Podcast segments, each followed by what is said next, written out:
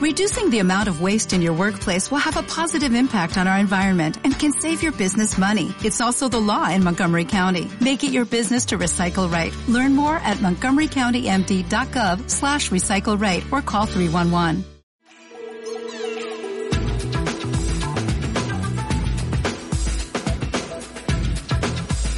Hola a todos y a todas, esto es Yo Creativo.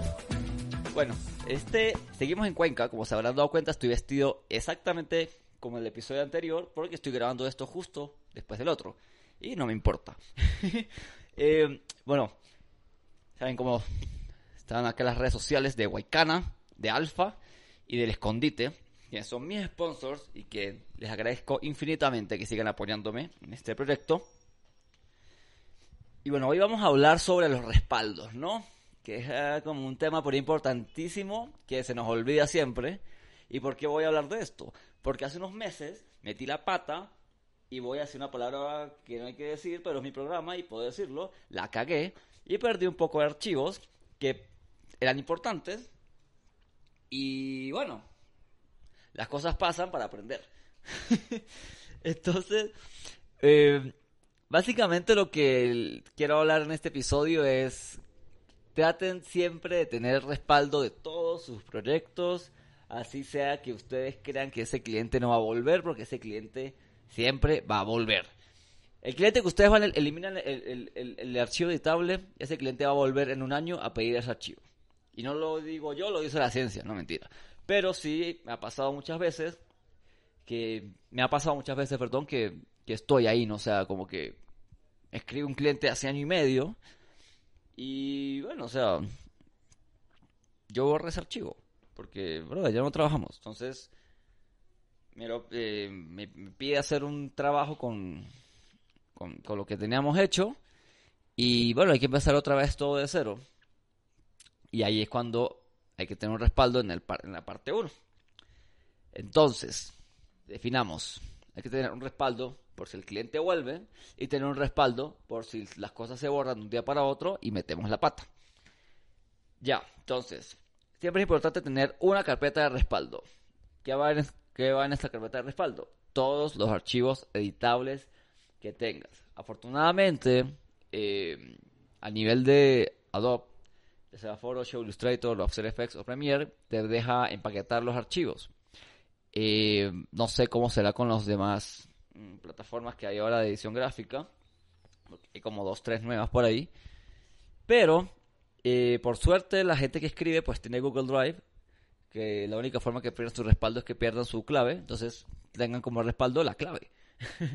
en muchos lados, ¿no? Y, la, y, también las copias de seguridad, de, de, acceso de la clave y toda esta cosa, el correo de, de seguridad, que es súper importante.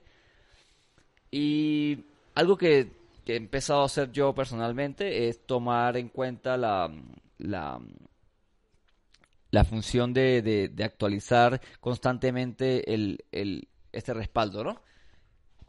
Eh, hay gente que es muy psicópata, pero funciona, que lo hace todos los días. De hecho, en, en uno de los últimos trabajos que he tenido, se, se debe hacer todos los días. Yo lo hago una vez a la semana con este trabajo pero en forma personal, con mis clientes personales, yo lo hago una vez al mes, porque eh, es importante no tener material basura. Si ya hiciste un, o sea, si editaste un editable desde hace un mes, ya no va a ser el mismo de la vez pasada y lo vas actualizando. Si me hago entender, es súper importante tener primero respaldo y que estén actualizados. Porque de nada te sirve tener el respaldo de la versión número 1 cuando el, cuando el cliente está pidiendo la versión 10, que es la más actualizada. Em, también es este importante tener más bajo la manga, vamos a llamarlo así. Que este más bajo la manga es tener un, un, programa de, de, de, recuperación de archivos. Eh, ¿por, qué, ¿Por qué pasa esto? ¿Por qué hablo de esto? Porque eh, cuando... A ver, ¿cuándo fue? Hace como dos meses. Se me pierden estos archivos. Y bueno, no fueron un giga, fueron como, no sé, unos 80 gigabytes que desaparecieron. No sé por qué desaparecieron, pero sé que yo fui el que metí la pata, no sé en qué momento fue que desaparecieron y por eso le metí la pata. Em, y también porque tenía como un golpe el disco duro, entonces fueron como dos cosas al mismo tiempo y verdad. Bueno, entonces ese archivo, ese disco duro, por cierto, pues ya no funciona, ya, o sea, sí funciona, pero no voy a arriesgarme a tener un archivo que, un disco que no funcione.